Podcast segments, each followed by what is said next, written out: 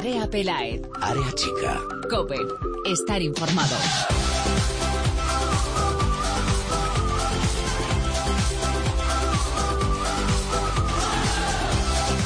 ¿Qué tal? Muy buenas, bienvenidos una semana más al espacio en cope.es para todo el fútbol femenino. Bienvenidos a Área Chica. Otra semana, otra vez en la que estamos aquí sin haber podido disfrutar de la Liga Iberdrola porque volvió a parar. Esta vez el motivo fue la segunda fase del Campeonato de España de Selecciones Autonómicas. Hablaremos de lo que ha ocurrido este fin de semana en esa competición con Ceci Martín, nuestro colaborador de Babel, que controla mucho y muy bien del tema y también en nuestro tiempo de tertulia vamos a analizar con nuestros colaboradores cómo afecta esto a la competición liguera. Hoy tenemos una gran invitada en área chica. Ella es Patricia Campos, es expiloto de las Fuerzas Armadas, entrenadora de fútbol actualmente haciéndolo en Hawái, voluntaria en Uganda, autora del blog Fútbol sin Fronteras y la protagonista de una historia que, creedme, está muy ligada al fútbol y merece mucho la pena escucharla. Charlaremos con ella largo y tendido para que, sobre todo, disfrutéis con lo que nos tiene que contar. Y también escucharemos en Jugadoras de Cine junto a María Ruiz y Patricia Muñoz las palabras de las dos únicas entrenadoras mujeres que hay actualmente en la primera división femenina española, Mina Martínez del Fundación Albacete y María Pri del Betis. Tenemos también que comentar que el pasado jueves tuvo lugar en la sede de la Asociación de Futbolistas Españoles el primer encuentro de capitanas de la Liga Iberdrola con Luis Rubiales al frente, el presidente de la AFE. Y este, hemos querido recoger sus palabras, y este es el resumen de las impresiones tras esa reunión que, se, que tuvo lugar el pasado jueves. Bueno, yo creo que hay de todo, ¿no? Formación día después, sobre todo que, que se pueda recoger ya eh, la posibilidad de negociar un convenio colectivo. Yo, yo, creo que eso es lo más importante. Pero también es cierto que nosotros solemos ser bastante prudentes y sensibles con, con la otra parte. Hay clubes que quieren hacer las cosas bien y que tienen que agruparse, tienen que eh, nombrar unos representantes para que nos podamos ir reuniendo, viendo en qué podemos sumar. Se trata de sumar y de construir. Y sobre todo, pues, construir seguridad para ellos, para los clubes, pero también para las trabajadoras, ¿no? que, que, haya un marco en el que todos nos encontremos a gusto y haya dignidad para, para, las mujeres. Ya lo hemos conseguido en el fútbol masculino en gran medida y ahora le toca, le toca a ellas. Sabemos que no se puede hacer una revolución de un, de un día a otro, ¿no? por eso queremos ser prudentes, pero por eso repito que, que avanzar, avanzar y avanzar. No, no va a haber obstáculos, por lo menos por nuestra parte, porque todas las chicas van a estar en África. Luego lo trataremos en tiempo de tertulia. Vamos a comenzar ya. Antes os recordamos nuestras redes sociales donde os leemos y donde podéis poneros en contacto con nosotros. Estamos en Twitter como arroba areachicacope y en facebook.com barra areachicacope. En la producción del programa hoy tengo conmigo a Fátima Moreno y a Yolanda Sánchez. Y a los mandos en la técnica está el gran Javi Rodríguez. Comenzamos con Fátima Moreno y los titulares.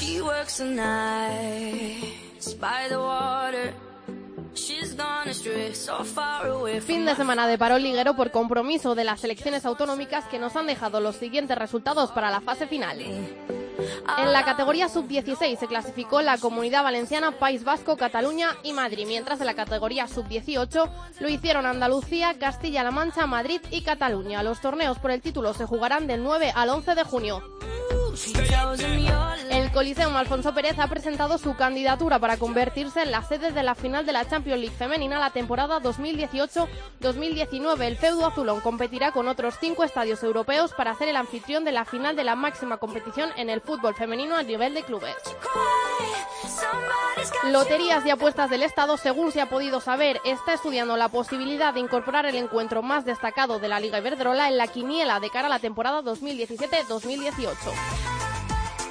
El seleccionador nacional sub-19, Pedro López, ha convocado a 24 jugadoras para unas jornadas de entrenamiento en la ciudad de Las Rozas. Caras conocidas como Carmen Menayo o Aitana Bonmati y nuevas incorporaciones que vienen de categorías inferiores.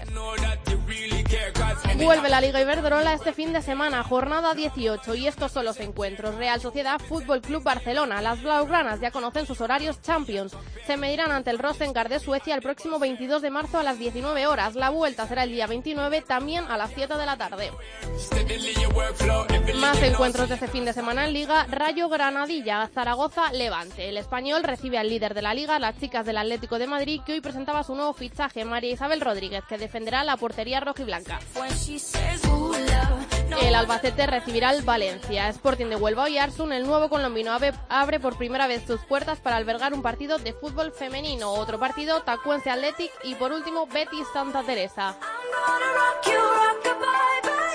Saludamos ya a nuestra invitada de hoy. Hoy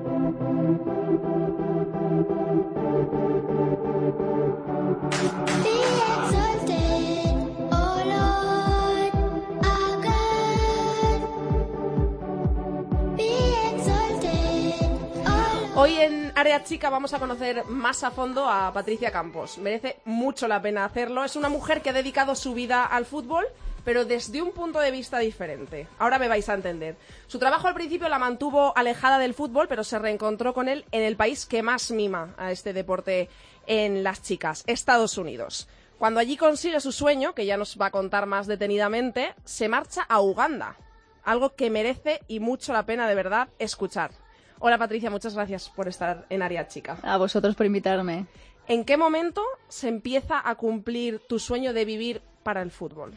Pues desde que nací. La verdad es que lo conocí con mis hermanos, siempre he jugado, siempre me ha encantado, lo he hecho de forma no profesional, he sido autodidacta, pero eh, me gustó, me gusta y creo que me sigue gustando siempre.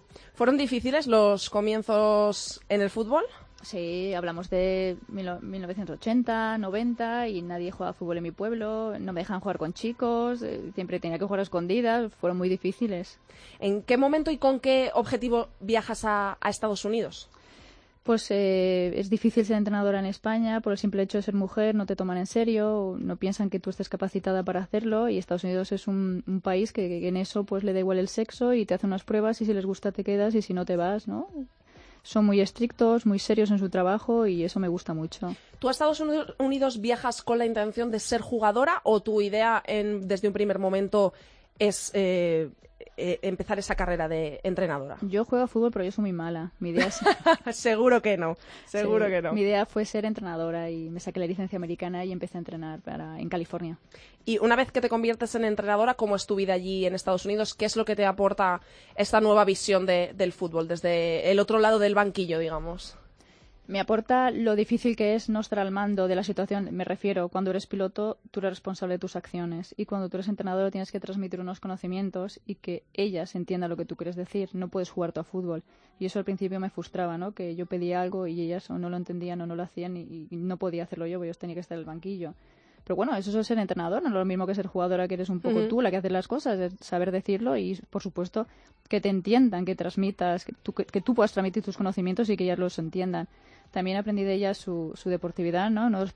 la, primera cosa que me llamó la atención fue cuando una jugadora se lesiona, ellas se arrodillan en el suelo, el resto de, jugadoras. Yo nunca había visto eso, mm. nadie me lo había dicho.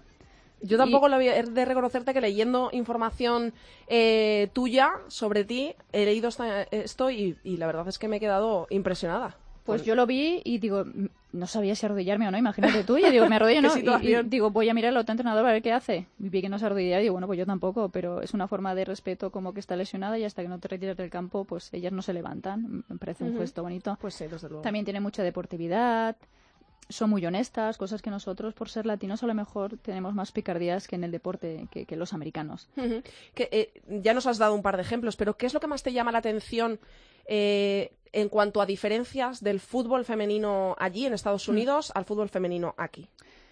Pues la verdad es que nos queda mucho para llegar a su altura porque la cultura del deporte femenino en Estados Unidos está a otro nivel. Las, las mujeres pueden ser deportistas de élite, de hecho las adolescentes eh, compiten con muchas ganas y se esfuerzan al máximo para jugar bien y ser reclutadas por universidades de prestigio. Una vez terminan su etapa universitaria se convierten en futbolistas profesionales.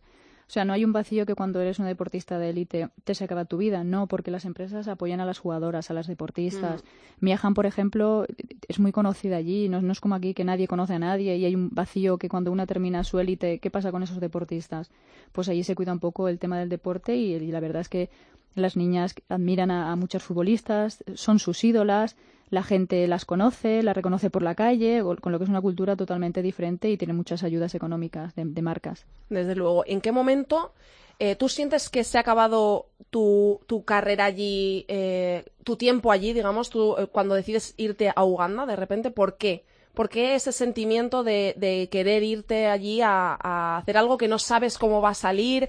¿Tú sientes que tu tiempo en Estados Unidos se ha acabado? ¿Qué es lo que te llama a decir, pues me voy a ir a Uganda a, a intentar hacer algo allí de lo que me siento orgullosa? Mi tiempo en Estados Unidos no se ha acabado yo siempre estaré eh, muy agradecida a los americanos de que me abrieran esa puerta, ¿no? Cosa que aquí en España no la he tenido abierta. Entonces, en paso a un país que no te conoce ni te abren la puerta, yo estaré eternamente agradecida de poder vivir de, de lo que a mí me apasiona, que es el fútbol. Hice un paréntesis en mi, en mi, vida y me fui a Uganda porque Uganda la mujer vive una situación muy deprimente uh -huh. y yo quería pues estimularlas a, a que luchen, a, a, que hagan deporte y a, y a, que se eduquen, que, que eso es su porvenir. Es muy difícil, pero yo siempre soy muy positiva y, pienso que los sueños se pueden conseguir y eh, formé un equipo de, niñas y otro de mujeres con SIDA y la verdad es que ellas están encantadas y yo más. ¿Cómo es tu llegada a Uganda? Porque, bueno, sabemos las, las condiciones de, de países como Uganda muy complicadas eh, ¿Es difícil tu llegada allí? Eh, ¿Te amoldas rápido? ¿Te lo hacen fácil? ¿Cómo es tu, tu, tu, llegada allí después de venir de un país como Estados Unidos? Es muy duro porque tu cuerpo no está aclimatado a esas condiciones, hay mucho calor, pasas mucha sed, pasas hambre, muchos mosquitos. Eres, eres blanca, eres mujer, entonces eres el punto de mira de todos ellos, hombres y mujeres, y ellos no entienden que una mujer pueda hacer deporte, me decían amenazadoramente, amenazantemente, perdón, tú eres un hombre, no eres una mujer. Una mujer no, no puede jugar al fútbol. Me costó muchísimo crear los dos equipos, el de niñas y de mujeres con SIDA, porque no se les permite hacer deporte. Fue duro, pero bueno, ya es la tercera o la cuarta vez, la cuarta vez que voy a ir a Uganda, ya me conocen, nos conocemos, uh -huh. sigue siendo un país peligroso, es lo que hay, pero bueno, ya, ya, ya están acostumbrados a, a que vaya una mujer y a que practique deporte y ya creo que lo pueden ir viendo más normal que antes. Pasas todo tipo de necesidades allí en Uganda. Eh, Vittorio, que es eh, la persona que me ha facilitado también mucha información sobre ti, eh, me cuenta eh, que te roban, te intentan secuestrar. Se, ¿Te quedan ganas después de todo eso de seguir apostando por lo que tú crees allí en, en Uganda? Pues sí, porque la balanza me, me da más felicidad que, que triste. Claro que tengo miedo y me preocupa. Mi madre se va a asustar cuando diga esa entrevista. Pero es que ellas me necesitan y yo las necesito a ellas. Yo no puedo ir allí y pasearme y dejarlas tiradas, o sea, pesa entre comillas. Más el hecho de que tú sientes que te necesitan y... y... Yo las necesito a ellas también. Es algo, es, es recíproco. Es, es, algo muy bonito que no sé cómo explicártelo si no lo has vivido. Es ver sus sonrisas, ver sus caritas de felicidad, cómo cantan, cómo bailan, cómo se esfuerzan, cómo se alegran cuando marcan goles y, y tienen pocos días de vida porque tienen el SIDA, se van a morir, no hay medicamentos pues eso te entristece, pero las ves felices y te alegras mucho porque con el fútbol yo creo que les doy un poquito de, un sentido de la vida que, ellos, que ellas y ellos no tenían. Es, eh, ¿Existe alguna diferencia entre jugar con eh, al fútbol con personas que sabes, que tú eres consciente que tienen el SIDA, que su periodo de vida es, muy corto, que están condenados a, un desenlace muy duro cuando estás jugando con niños muy pequeños? Eh, ¿Tú lo, eh, es diferente el trato, es eh, supongo que muchísimo más complicado, obviamente. Para mí el trato es igual porque nosotros, los europeos o los americanos, sabemos cómo se contagia el SIDA, no, no hay que tener ningún problema, pero la desinformación que hay en Uganda es muchísima y las mujeres con SIDA ya son discriminadas por mujer y por tener el SIDA nadie quiere estar con ellas, son como apestadas de la sociedad. Entonces me costó mucho que alguien quisiera jugar contra nosotras a fútbol final me las arreglé para jugar, pero cuesta mucho siempre intentar hacer algún tipo de competición contra un equipo, sea masculino, femenino, lo que pueda encontrar, o vecinos, para que ellas siempre me piden, ya que entrenamos, podemos jugar. Y yo no podía decirles, nadie quiere jugar con vosotras. Decía, bueno, a ver si un día encuentro a gente que quiera jugar y pues lo conseguimos, jugamos un partido de fútbol, pero es muy difícil porque son totalmente apartadas de, de la sociedad son gente, supongo, imagino, eh, la gente eh, cuanto menos tiene, más agradecida es. Lo hemos visto en, en, muchos ámbitos de la vida y supongo que aquí pasará lo mismo. Quiero que me hables un poco de esa forma de agradecimiento hacia ti y otro chivatazo de Vitorio. Me he dicho que una de las niñas sí. te dedicó un poema que debió de llegarte a, a, a, directamente al corazón. Quiero que me hables un poco de, de, estos, de este sí. agradecimiento, de cómo se recibe eh, muestras de cariño así de grandes. Pues eh, realmente ellos lo que quieren es cariño y compañía y, y es lo que nos damos mutuamente. El fútbol es, es, un, es, una, es, el medio de hacerlo, pero ellos necesitan mucho cariño igual, igual que yo también lo necesito.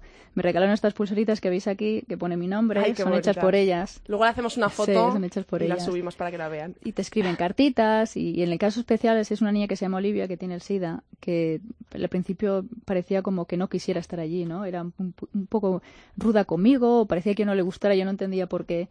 Y bueno, ella pensaba que, los blancos éramos el motivo por el cual su madre tenía SIDA y, había contagiado, había heredado el SIDA de su madre. Como, una especie de enemiga. Sí, sí, sí. Yo me enteré luego porque, ¿por qué se porta así conmigo? ¿Por qué no quiere jugar al fútbol? No lo entiendo.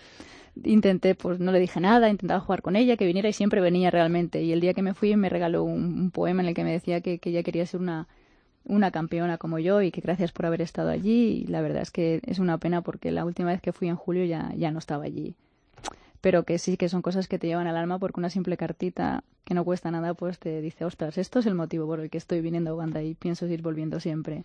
¿Tú te sientes ahora parte de, África? ¿La consideras tu casa, tu segunda casa o, la primera? ¿Qué, sientes cuando ahora que estás eh, a poco de volver, que mm. creo que tienes eh, que vas a volver?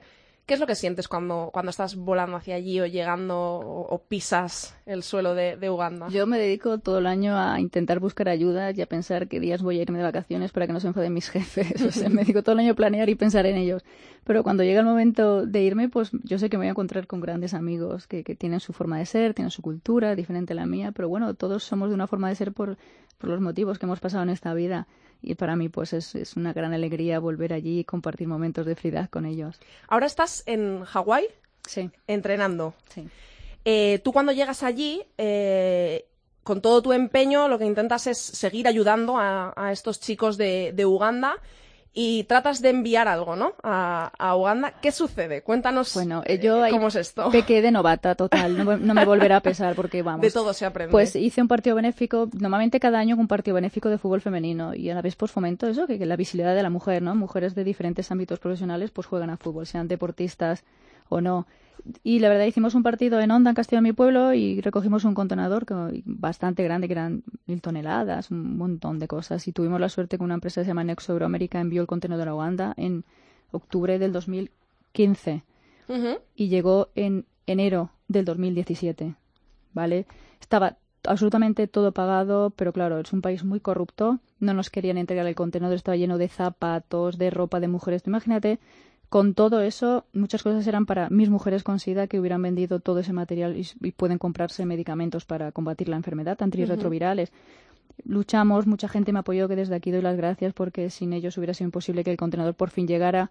Pero a pesar de eso, Iker Casillas también nos ayudó. A pesar de eso, no nos querían dar el contenedor si no pagábamos una multa, que, bueno, que era mucho dinero y lo tuvimos que hacer y por eso yo me siento responsable de haber involucrado a muchísima gente que al final llegó, pero creo que pequé de novata de saber que que no se pueden hacer ese tipo de envíos tan grandes porque se quedan por el camino, a pesar de que este llegó, pero fue muy arriesgado.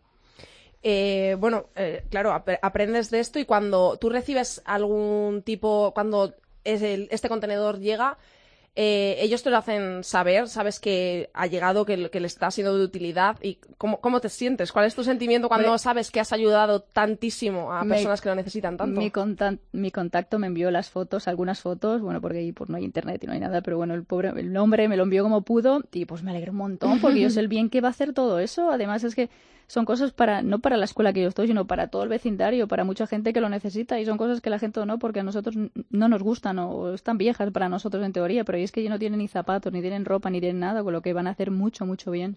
¿Sientes el apoyo del mundo del fútbol? Porque este año te han concedido el premio Mickey Roque en Canarias.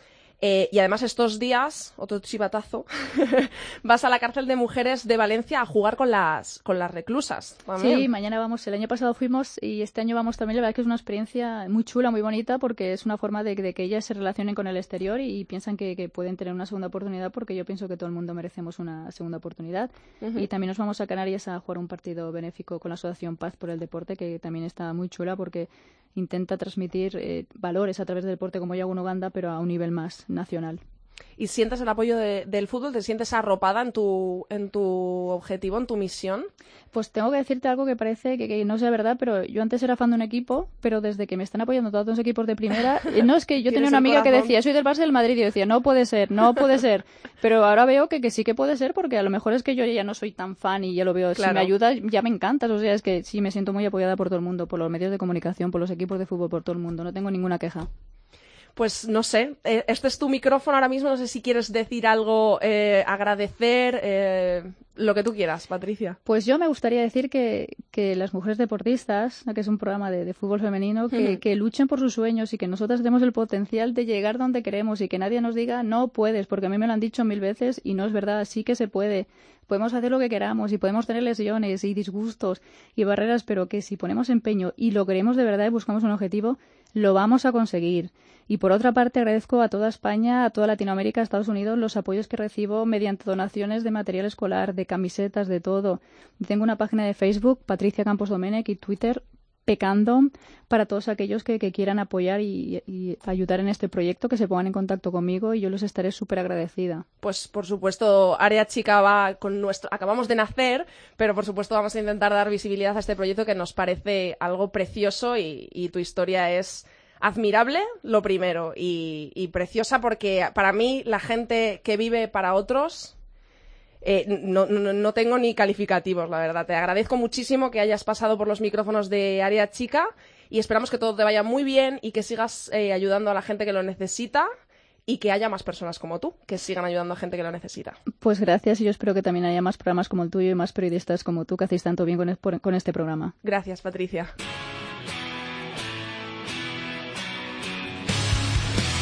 Hola, soy Alexia Putellas, jugadora de la selección y del Barça. Os invito a escuchar todos los martes Aria Chica.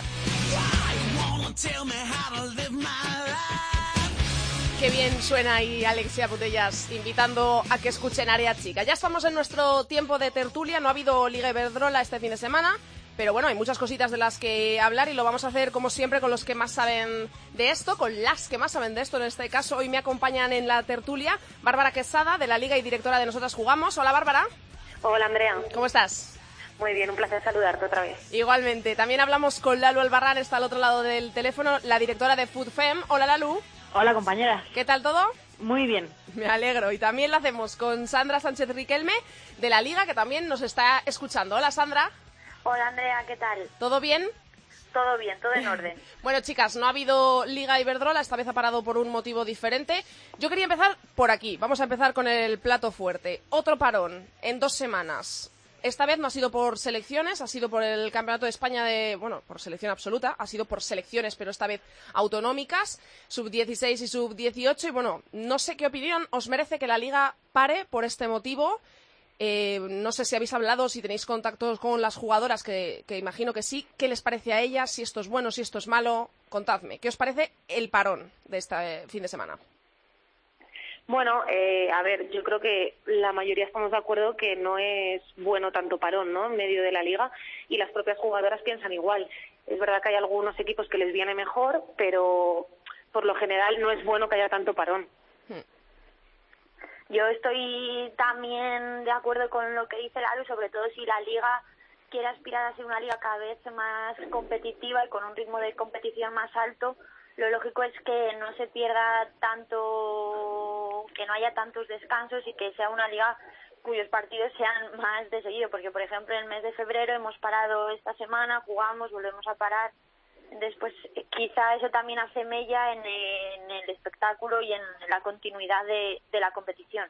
A ver, yo creo que es que lo que, lo que nos pasa es que lo queremos todo. O sea, la, las eh, selecciones territoriales, en este caso, que es lo que nos ha parado, porque los otros, los calendarios FIFA, cuando hay que parar, hay que parar, y eso es así. Sí, Pero claro. cuando paramos por ese tipo de cosas, es que estamos un poco enquistados en el pasado. O sea, las selecciones territoriales existían antiguamente para ayudar al seleccionador a hacer la selección nacional, pero Sí. ahora mismo creo que ese acometido ya no lo cumple. Entonces eh, se hizo luego, aparte, era una- eran selecciones territoriales eh, absolutas, luego se pasó a sub-25 y ya estamos a la sub-18. Poco a poco se han ido quitando como, como trocitos a esa competición territorial. Y yo creo que ya las jugadoras de primera y segunda división, si queremos aspirar a algo, tienen que dejar de, de competir en territoriales. Aunque a estos las jugadoras lo, lo odiarían porque es una competición que a ellas les hace mucha ilusión cuando tienen 17, 18 años, Claro. pero no podemos parar una primera división para que mm, un porcentaje de 10% más o menos de jugadoras de primera división la segunda división igual sí se podría parar porque al final hay filiales, Claro, pero es. la primera división yo creo que no debería parar por ese tipo de competiciones y si una jugadora está compitiendo en primera división que esté ya en selecciones territoriales me parece que, que no debería proceder, vamos, es mi opinión. Eso es, lo que comentábamos antes, que quizás si la liga, la competición quiere aspirar a lo más alto, quiere aspirar a ser cada vez más profesional y demás, pues que esto como que le resta un poco, que yo también, porque yo he jugado, como sabéis, esos torneos y siempre te hace mucha ilusión porque quieras o no, pues compites por tu selección y demás, pero pero es cierto lo que lo que dice el Alba, al igual que se hace en el fútbol masculino, pues dar un paso también, otro paso más en el en el femenino. Yo sé que estas jugadoras estas, estas las jugadoras les dolería porque hay muchas jugadoras de primera división que son muy jóvenes todavía que estas competiciones les hacen un montón de ilusión y que la viven con muchísima pasión pero bueno yo creo que los preparadores físicos son los que más se tienen que pelear con estos parones ¿eh? o sea porque al final tienen que eh, hacer una preparación física acorde con una competición que está parando cada tres por dos. Sí, sí, claro, si queremos aspirar a ser profesionales eh, no puede haber tanto parón tan seguido, porque es que es lo que decía Sandra, esto frena el espectáculo, frena a las jugadoras, a lo mejor llega un equipo en muy buen nivel y esto le echa para atrás. Entonces, yo creo que si queremos ser profesionales, esto hay que, este calendario hay que revisarlo y hacerlo en consecuencia. Luego, aparte, yo sumo, eh, esto es un parón, en Navidad hubo otro, y luego la final ya sea en junio cuando la liga haya terminado. Pero ya hemos perdido dos fines de semana que perdemos de luego en junio para que la selección se prepare para la competición. Y a lo mejor son dos meses son dos semanas perdona que podríamos ganar para hacer una Copa de la Reina más competitiva. Yo dejo ahí la idea pues, ahí, lo, dejas ahí. lo deja caer para que lo escuchen. Yo también eh, opino como, como vosotras. No es nada bueno y además hablas con las jugadoras y hay algunas que, que lo piensan en mayor o menor medida. Pues eh, los parones no, nunca mm, no, no suelen traer muchas cosas, cosas buenas, sobre todo para ellas físicamente porque es lo que decías, eh, Lalu, que, que, tienen los preparadores físicos, creo que lo decías, lo decías tú, Lalu, que los preparadores físicos tienen también que, que hacer una, eh, un horario, un, un calendario que les trastoca mucho los planes, la verdad. A, ver, yo he preguntado a varios, o sea, no me he venido sin documentarme, digo, a ver si voy a meter la pata, pero es verdad que no están nada conformes con los parones. ¿eh? Y hablo de varios preparadores físicos de primera división y además que es que a las jugadoras competicionalmente tampoco les viene bien. Laura Arroyo del, del Zaragoza el otro día lo dijo en el canal de Zaragoza, que estos parones no beneficiaban. Claro, eso es, es que yo creo que no, que no lo hacen. Vamos a hablar de de fichajes y de eh, renovaciones. Hemos conocido, conocimos la semana pasada la llegada de Luana da Silva, brasileña, y de Dulce Quintana, paraguaya, al español, dos jugadoras extranjeras. Hemos conocido hoy el fichaje de María Isabel Rodríguez, de la guardameta por el Atlético de Madrid. Y hemos conocido también esta semana la renovación de Alarilla hasta el 2019 por el Levante. En primer lugar, quiero que tratemos un poco la llegada de las jugadoras extranjeras a, la Liga Iberdrola. ¿Que ¿Realmente creéis que, es necesaria la llegada de estas jugadoras eh, que aportan las jugadoras extranjeras? Y en este caso al español, que lo comentábamos en la tertulia anterior, que está en horas bajas y además eh, recibe al, líder en esta próxima jornada.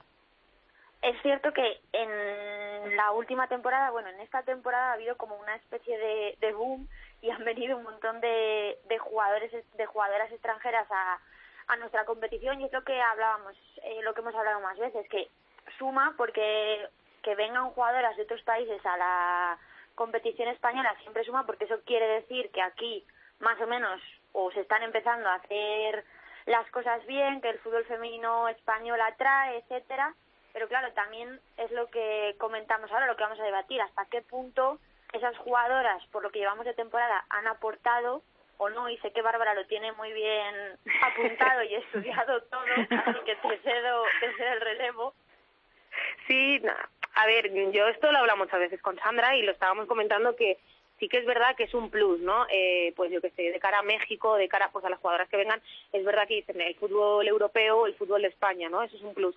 Pero realmente eh, por lo menos esta temporada tampoco hemos visto, bajo mi punto de vista, un que, que las jugadoras extranjeras que han llegado hayan aportado demasiado, ¿no? o sea, sí tenemos a Charlyn Corral, tenemos a Kenty, que ya están más asentadas y es verdad que sí que están sí que están aportando a sus equipos y han aportado en el pasado, pero realmente las que tenemos en esta temporada, como por ejemplo el Sporting, que yo creo que lo hablamos en la primera tertulia, eh, han causado baja tres jugadoras y han fichado otras tres y las tres son extranjeras. Y es verdad que, que los motivos que da el club y que se ha visto en el campo es que no han, no han llegado a aportar lo que se esperaba de ellas.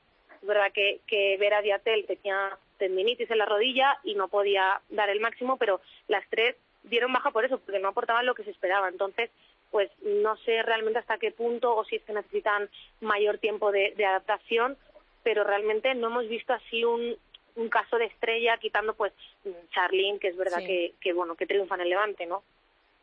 Sí, yo, yo estoy mucho con las dos y es verdad que apoyo un poco la capacidad de maniobra del Sporting de Huelva porque eh, es muy difícil suplir de repente tres bajas con otras tres altas. Yo creo que el hecho de que sean extranjeras es porque ahora mismo mover a cualquier persona dentro del territorio nacional a nivel futbolístico es muy difícil.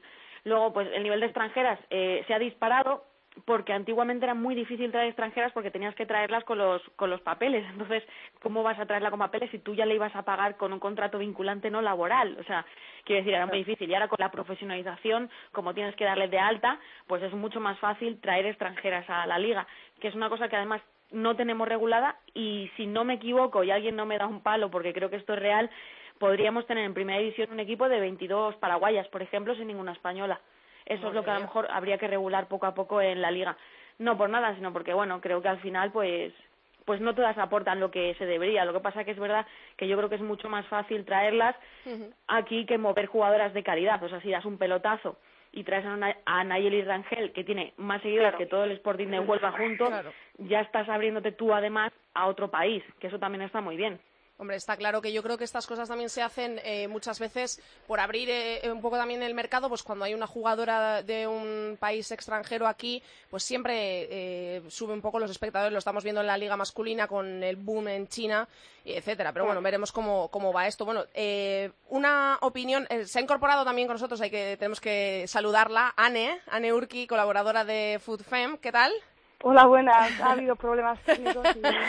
ya, ya, estamos, ya te escuchamos perfectamente. Bueno, quiero que, mm, no sé si conocíais eh, a, María, a María Isabel Rodríguez, la nueva, el nuevo fichaje para la portería del Atlético de Madrid. Viene, es canaria, procedente del Fermarguín, y bueno, ha sido convocada con la sub-19 y va a luchar ahí por un puesto con Lola Gallardo y Andrea Paraluta en la portería del, del Atlético. Mm, ¿Os parece un buen fichaje, un acierto? Eh, y además también lo de Alarilla, a mí me parece que no, ahí no hay discusión, que me parece un acierto que renueve con el Levante, es una jugadora que para mí tiene mucho futuro. Pues quiero que me habléis un poco de, este, de estas dos cosas. A, mí mm, me ha pillado un poco de desprovisto el fichaje de la portera en el Atlético de Madrid. Yo, creo que a todas, en verdad, ¿eh? porque no lo esperábamos. Yo creo que con Andrea iban a tirar, la, la lesión de Lola parece que va para un pelín más largo largo, o sea, digamos que decían dos meses, a lo mejor va para tres, y han querido suplir eso. Andrea Paraluta estaba haciendo unos partidos muy buenos, ¿eh? O sea, Andrea Paraluta, perdona que te mole, que te interrumpa la luz, eh, en la pretemporada en Suecia y las oportunidades que le ha dado Villa, ha mostrado que es una portera súper segura, sí, solo, le han marcado un gol en estos dos últimos. Sí, sí, yo creo que es una muy buena sustituta del tiempo que esté la retirada de los terrenos de juego, la verdad. Por eso que a nosotros también nos apía un poco de... Por eso, precisamente, porque lo ha hecho bien, sí. Sí, pero sí que es verdad que, hombre, pues siempre está bien tener... Eh, a otra portera, ¿no? Imagínate, eh, no, no lo digamos, pero imagínate que, que le pasa algo a, a Paraluta Sí, claro, sí hay que tener en claro. Entonces, sí que es verdad que, bueno, yo creo que a todo el mundo nos había un poco de improviso, pero es lógico, ¿no? Es lógico que Pero eso que dices, eh, Bárbara, por ejemplo, puedes tirar de del filial, me refiero a que sí, pero a una jugadora de 19 años también, que son las que tienes en tu filial. Entonces, no sé qué tal le habrá sentado, por ejemplo, a la portera del, del filial, del B o del C, que hayan fichado a una portera de mm. su misma edad, que la hayan traído de fuera, o sea, como que como que no, confías seguramente no, no, les, habrá sentado muy bien pero sí que yo creo que, lo veo un poco lógico. Mm, no lo sé creo que sí lo veo lógico. Yo iba a decir lo, lo mismo que, que Sandra que al tener una portera lesionada pues está bien que tengas a alguien de nivel en el banquillo por si pasa algo por si le expulsan a, a Andrea o por lo que pase pero también que en la cantera también tendrán porteras de calidad al jugar en segunda, no sé, y el Femarguín también juega en segunda, no sé. Me parece buen fichaje, o sea, ha, eh, ha, movido bien el mercado, pero no sé, al final la cantera está, está para algo. A mí me parece un síntoma de profesionalización, ¿eh? O sea, decir, sí, ostras, tenemos que tener otra de garantía. o sea, en otro momento quizás no lo hubieran hecho. Eso es verdad. Pero Eh, están jugando la liga, de la, recordadlo. de, de la próxima jornada, chicas, también quería comentar, ya que tenemos aquí a Ane. Eh, Ane, llega el Barça, va a visitar eh, a la Real Sociedad, que llega después de dos victorias consecutivas. Un buen momento para recibir al segundo clasificado. ¿Cómo ves ese, ese partido? ¿Qué podemos esperar? Hombre, veo a un Barça que, que está en su peor momento y a una Real que está en el mejor momento de esta temporada. Pero aún así eh, veo, veo al Barça favorito. La Real no sé hasta qué punto está bien. También he de decir que, que estas dos semanas no, no he seguido a la Real, entonces no sé en qué punto está. La mejoría es evidente y me sorprendió la derrota en la última jornada del Barça, entonces no sé si el Barça vendrá con más ganas aún de, de revertir esa situación y de ganar en su dieta o de si veremos a una Real más fuerte tras tras dos eh, tras dos victorias consecutivas. A mí me da miedo el Ba- cualquier Barça en su peor momento, ¿eh? Sí, me a da mí más miedo que el Barça en su mejor momento. Sí, sí, porque además ya no es que ya vayan con más ganas, sino que saben que es que no pueden fallar. Entonces sí, sí, sí. Van a ir a por todas. Me parece que está, ahora mismo quizá esté en su momento más temible, porque tienen que ganar sí o sí. Claro, están Claro, obligadas. sí. Sí, sí. Eso es verdad. Y Sí, sí. chicas, otro tema obligado en la tertulia de hoy para cerrar con un con un tema que bueno que nos puede dar una alegría.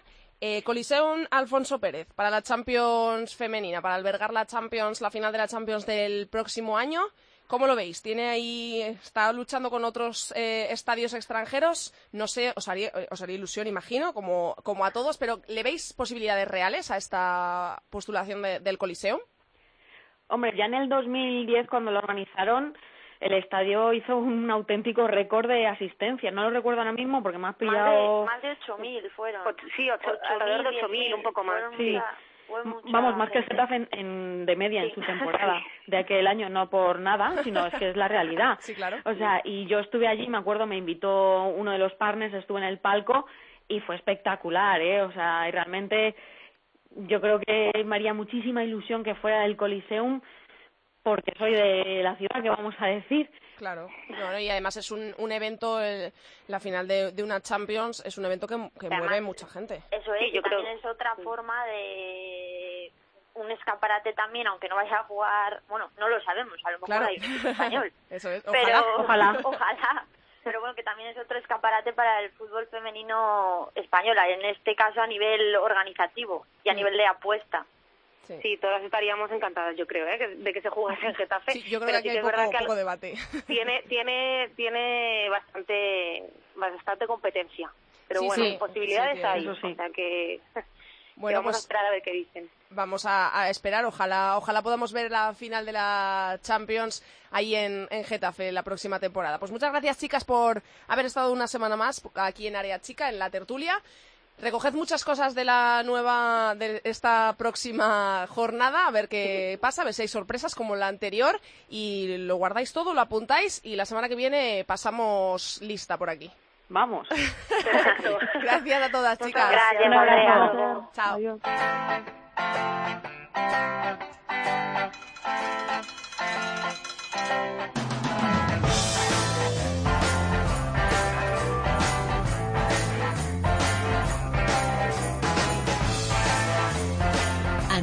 Pelaez. Área chica. Cope. Estar informado. Ha parado la primera división, la Liga de Iberdrola, y también lo ha hecho la segunda, que este fin de semana no hemos tenido competición. Y por eso, esta semana, en su sección, Ceci Martín de Babel, lo que nos va a contar es cómo ha ido, qué tal ha ido la segunda fase del Campeonato de España de Selecciones Autonómicas, sub-16 y sub-18. Ya conocemos a los conjuntos clasificados para la fase final, pero él nos va a desgranar cómo funciona esta competición. Hola, Ceci, Hola, ¿qué tal? ¿cómo estás? Muy bien. Bueno, vamos a comenzar diciendo qué- cuáles han sido las selecciones clasificadas, que son Madrid, Cataluña, Euskadi y Valencia en sub-16 y en sub-18 Cataluña, Madrid, Andalucía y Castilla-La Mancha. Al final, sin sorpresas, pero cuéntanos un poco para que quien no lo sepa entienda cómo funciona esta competición, Ceci. Eso es, pues eh, para los que no la conozcan, Pues es una fase eh, en principio regular, acumulativa, es decir, se suma los puntos de la anterior fase que se disputó a finales de diciembre y ahora con los resultados que se han obtenido en esta segunda.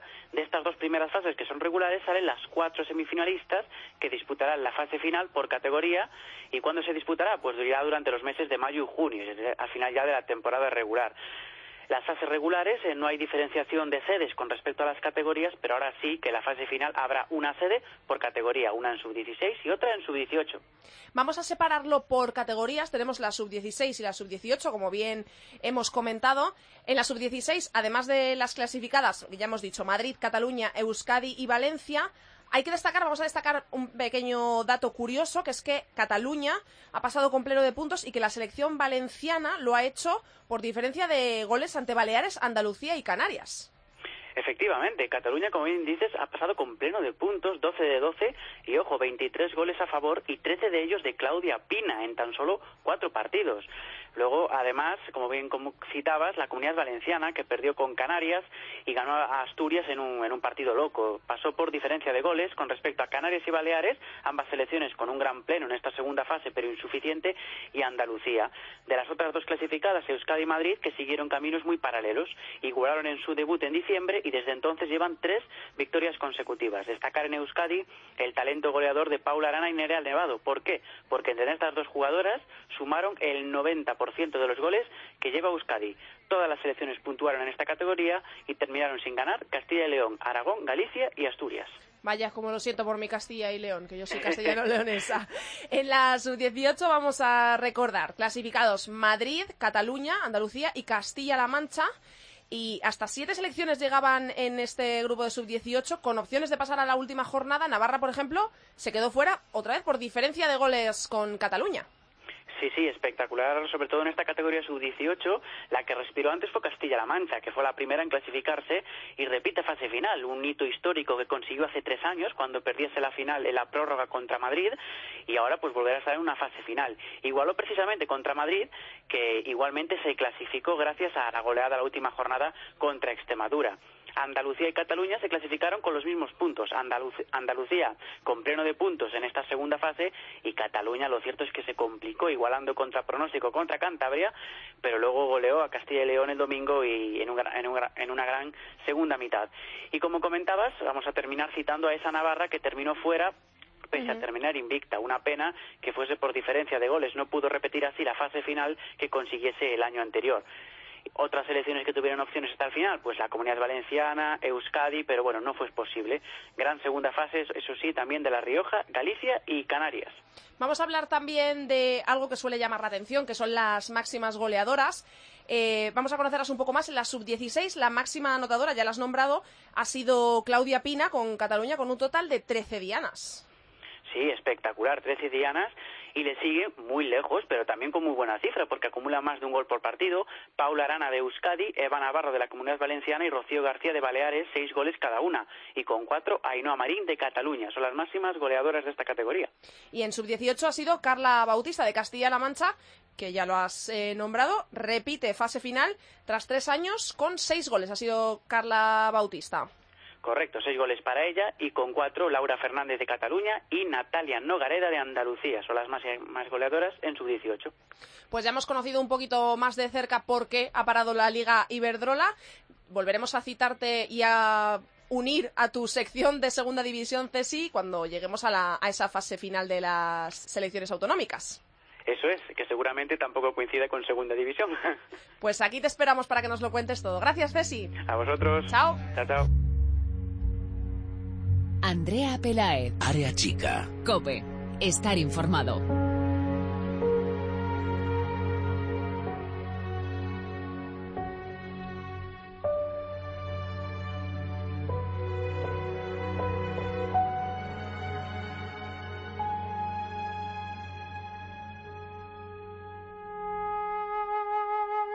Qué música me traen estas, estas chicas, ¿eh? Ya me están esperando por aquí en Jugadoras de Cine, nuestras chicas de Esfera Sport, María Ruiz y Patricia Muñoz, con nuevas protagonistas. A ver qué nos traen hoy, así en plural esta semana, ¿eh? eh Patricia y María, ¿cómo estáis? Hola, buenas tardes, Andrea. Oye, después, ¿Qué tal, Andrea? Os saludo después de un fin de semana frenético y no porque haya habido liga, porque no la ha habido, Liga Iberdrola, pero bueno, ha habido Goyas que tienen mucho que ver con vuestra sección y además también hemos tenido la final de la Super Bowl, que no está mal. Pero contadme qué me, qué me habéis traído hoy. Pues efectivamente, Andrea, como dices, hoy vamos a hacer honor a los Goya y os hemos traído la banda sonora de Julieta, la peli de Pedro Almodóvar. Eh, como vimos, su protagonista, Esma Suárez, se llevó dos Goyas, uno a Mejor Actriz con Julieta y otro a Actriz de Reparto con La Próxima Piel. El caso es que como Emma Suárez ha conseguido dos Goyas, hemos decidido dar nuestros dos premios honoríficos, en este caso, Goyas honoríficos, a las dos únicas entrenadoras de la Liga Iberdrola por su labor con sus equipos. ¿Qué te parece, Andrea? Hombre, pues me parece una idea estupenda, la verdad, porque es eh, a destacar el trabajo de entrenadora que el hasta hace poco solo había una, ahora hay dos y tenerlas a las dos en área chica es un auténtico lujazo. Así que vamos a escuchar qué os dijeron, qué os han contado tanto Mila Martínez como María Pri de su trabajo en Fundación Albacete y en el Betis respectivamente. Estamos con Mila Martínez, entrenadora de Fundación Albacete, y María Pri, del Real Betis Féminas. Y en Jugadoras de Cine hemos querido galardonarlas con dos Goyas honoríficos. Dado que esta semana ha sido la semana de los Goya, qué menos que elegir a las dos únicas entrenadoras de la Liga Iberdrola de esta temporada. Mila Martínez, la temporada pasada fuiste la única entrenadora de primera. Contenta, ¿no?, de que ahora haya alguien más. En este caso te está escuchando ella, María Pri. Sí, ya, ya lo dijimos cuando nos enfrentamos eh, este año y, y, bueno, para mí es, es, un orgullo compartir banquillos pues, con, con, mujeres que se atrevan a meterse también en este mundo y, ojalá dentro de poquitos años seamos algunas más porque se echa en falta también la figura de, de, una chica entrenadora porque yo creo que, que, bueno, ya lo hemos dicho algunas veces también, pero, pero no tenemos nada que envidiar a los hombres y, y nada, muy contenta por ello. Y tú, María, en este caso, supongo que también contenta por tener a una compañera al haber llegado ahora a la Liga Iberdrola, ¿no? ¿Cómo ves, ¿Cómo ves el hecho de que seáis solo vosotras dos, las únicas mmm, mujeres dentro de los banquillos? Bueno, yo muy contenta, sobre todo por, estar en primera división. Creo que, es un paso muy importante y creo que tanto Mila como yo estamos demostrando que, las mujeres estamos totalmente capacitadas para llevar un, un vestuario, un equipo de primera división femenina y que bueno, creo que se debería de, dar un pasito más allá en el fútbol femenino y confiar más en las mujeres, que creo que cada vez estamos abriendo mucho más caminos para que el día de mañana pues haya muchísimas más jugadores, muchísimas más entrenadoras en, en, primera división. Chicas, por ejemplo, vemos que en la segunda división equipos como el Tacón tienen entrenadora y presidenta. En este caso vosotras sois entrenadoras, una del Albacete y otra del Betis, y también tenemos presidenta como a Lola Romero del Atlético Madrid. ¿Qué es lo que hay que hacer para que haya más entrenadoras? ¿Qué es lo que, lo que queremos, ¿no? Que haya más. Eh, María. Bueno, yo creo que se nos debe de dar la oportunidad y tratarnos como, como profesionales. Creo que, que ahí todavía vamos por detrás, todavía nos queda mucho que trabajar porque muchas personas, muchos eh, directores deportivos de, de, clubes piensan que, que las mujeres no estamos capacitadas. Entonces, eh, tanto Mira como yo estamos demostrando que sí. Detrás también muchísimas entrenadoras. Aquí en Sevilla cada vez hay muchísimas más entrenadoras, sobre todo empezando desde la base y bueno, nosotros nos cuesta mucho trabajo, Mila lo sabrá, pero creo que al final también la recompensa es mucho mayor y nosotros seguiremos con la lucha porque creo que todavía queda mucho camino que recorrer. ¿Mila? Sí, bueno, yo también creo que, que es cuestión, pues, por ejemplo, de, de un poquito la edad de, de las jugadoras, ¿no? Que lo van dejando eh, las que pues antes tenían a lo mejor un poquito más edad que nosotras y han tenido que, que bueno, pues eh, meterse a trabajar o, o a dedicarse más a estudios o a trabajo, no han podido dedicar a lo mejor el tiempo que hemos podido dedicar nosotras a, a esto del fútbol y yo creo que las chicas cada vez que, que de verdad les gusta este mundo pues están, están apostando por él y cada vez se ven más entrenadoras, por ejemplo, pues eh, Patri está dirigiendo este año a Villarreal, eh, que estos años ha estado Yuriko también en, en el Villarreal y bueno, pues así la parte más cerca que nos toca eh, por esta parte del Levante es así el caso más, más reciente, ¿no? Jugadora que, que hace dos años estuvo en Santa Teresa y que ha estado toda su vida ahí en, Villarreal. Entonces, bueno, pues yo creo que, más o menos las chicas de, que, vamos dejando el fútbol, pues nos vamos metiendo en este mundo porque de verdad nos gusta y yo creo que es cuestión de, que pasen dos, tres años para, para ver esto muchísimo más normal y que de verdad la segunda división y la primera, pues, esté si no super, eh, superamos a los hombres en los banquillos, seguramente esté mitad y mitad. ¿Y cómo veríais la posibilidad de que hubiera a lo mejor entrenadoras mujeres en primera división o segunda o en cualquiera de las categorías de fútbol masculino? María, en este caso. Yo creo que siendo realista ahora mismo eso está complicado. Creo que muchas de nosotros lo hemos pensado, lo hemos imaginado, lo hemos soñado, pero después la realidad a la que nos enfrentamos y la, nuestro día a día es totalmente diferente. Creo que nosotros tenemos que ir poquito a poco, demostrando que, que estamos muy cualificadas y bueno, yo soy de las personas que, que piensa que al final el tipo pone cada uno en su sitio y si alguna entrenadora eh, debe de entrenar un equipo más masculino profesional, pues creo que se lo habrá ganado por méritos propios y con mucho trabajo y esfuerzo. ¿Y Mila? Sí, pienso más o menos como ella. Estamos eh, ahora cada vez es más común ver eh, pues a exfutbolistas que, que tan solo por el nombre eh, a lo mejor han entrenado un año juvenil división de honor o, vienen de la cantera y les dan la oportunidad a lo mejor de entrenar un, un segunda, incluso un primera, ¿no? Eso para nosotros ahora mismo es impensable, es lo que ha dicho María si, si algún día llega el momento en el que de verdad estamos llevando un equipo profesional masculino, va a ser porque nos lo hemos ganado, porque hemos demostrado partido a partido y año a año que, que podíamos estar ahí y, y, bueno, pues lucharemos por, por seguir ahí al pie del cañón y, bueno, pues si nos surge una oportunidad de esas, eh, se valoraría, pero yo creo que, que todavía está muy lejos. Bueno, la verdad que sería una oportunidad que, que quien no la cogiera, ¿verdad, chicas? Porque la verdad que sería muy buena, sobre todo para fomentar más aún, si cabe, el fútbol femenino. Vamos a pasar ahora a unas preguntas sobre vuestros respectivos equipos. María, el Betis no perdió ningún partido en el año del ascenso y se nota mucho el cambio, ¿no? De segunda a primera. Sí, además nosotros el año del ascenso en nuestra casa no perdimos ningún partido, era nuestro fortí. Es verdad que durante la liga tampoco perdimos ningún partido, ni fuera ni dentro. Y el salto cualitativo con primera división es muy grande. Creo que, que un equipo recién ascendido le cuesta mucho trabajo el primer año, sobre todo poder formar un equipo, porque cuando asciende hay muchísimos equipos, muchísimas jugadoras que, que ya tienen su futuro y la temporada siguiente más que cerrada, entonces cuesta muchísimo trabajo. Pero bueno, nosotros creo que cada vez estamos consiguiendo mejores resultados, haciendo mejor fútbol y bueno, esto es una carrera de fondo y, y contenta a día de hoy. Y ahora, Mila, vamos con el Albacete. Con la derrota de la jornada pasada frente al Oyarzun y la victoria del Tacuense, la liga por la zona baja está bastante apretada, está el rojo vivo.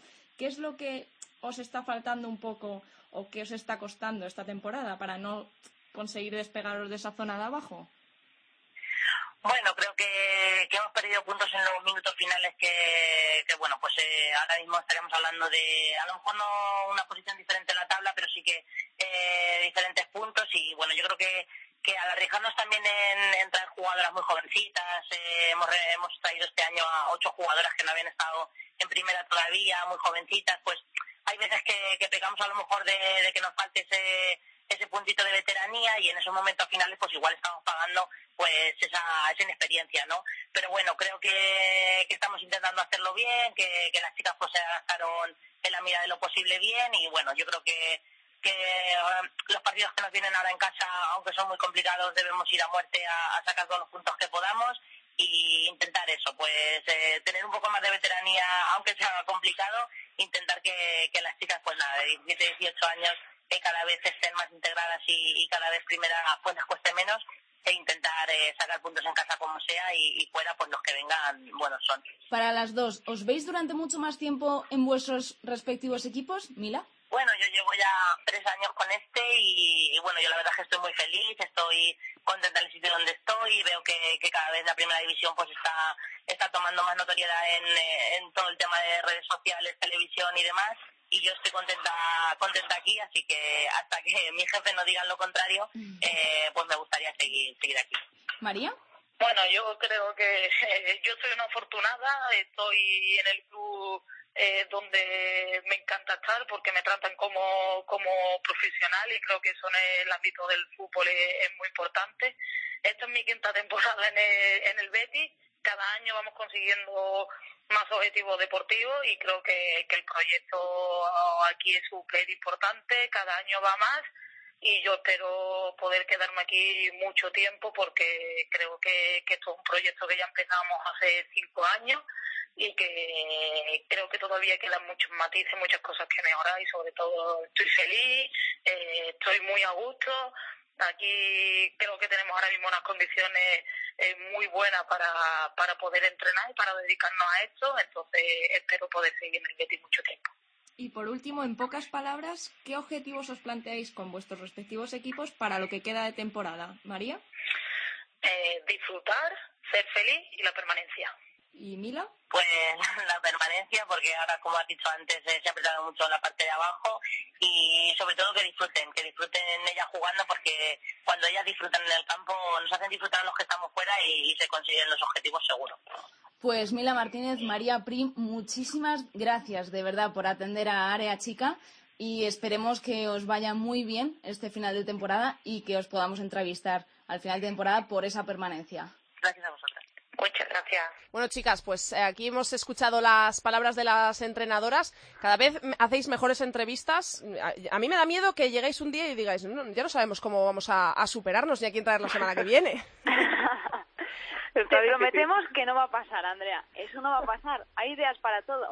Eso, eso espero. Os espero por aquí la semana que viene, chicas. Gracias una vez más por estar en Área Chica con esta magnífica sección de eh, jugadoras de cine. Os escucho en una semanita.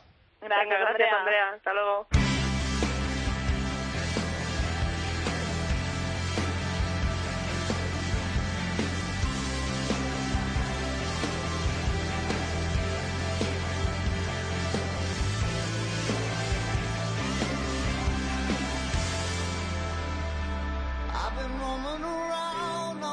Hasta aquí ha llegado el quinto programa de Área Chica. Hasta aquí toda la actualidad del fútbol femenino. Os recordamos que nos podéis encontrar en Twitter como arroba areachicacope y en facebook.com barra areachicacope. Os recordamos, este fin de semana regresa la Liga Iberdrola con su jornada 18 y grandes partidos, la verdad, los que nos esperan. El sábado, os recuerdo, 11 menos cuarto, Bean Sports, Real Sociedad Barcelona y a las 4 en gol, Español Atlético de Madrid. Para el domingo quedan a las 12 de la mañana Zaragoza Levante, Rayo Vallecano Granadilla Tenerife, Fundación Albacete Valencia, Sporting de Huelva Oyarzun, que os recuerdo, se jugará en el nuevo Colombino. Por primera vez este estadio abre sus puertas para un partido de fútbol femenino. Estaremos atentos de todo lo que pase. Y a las 11, hora canaria, 12 en la península, Tacuense, Athletic de Bilbao. Por último, queda para cerrar la jornada a las 4 en gol, también televisado, el Betis Santa Teresa de Badajoz. Y nosotros os esperamos aquí la semana que viene en cope.es. Ya lo sabéis, pasamos lista. Mucho fútbol femenino para todos. Adiós.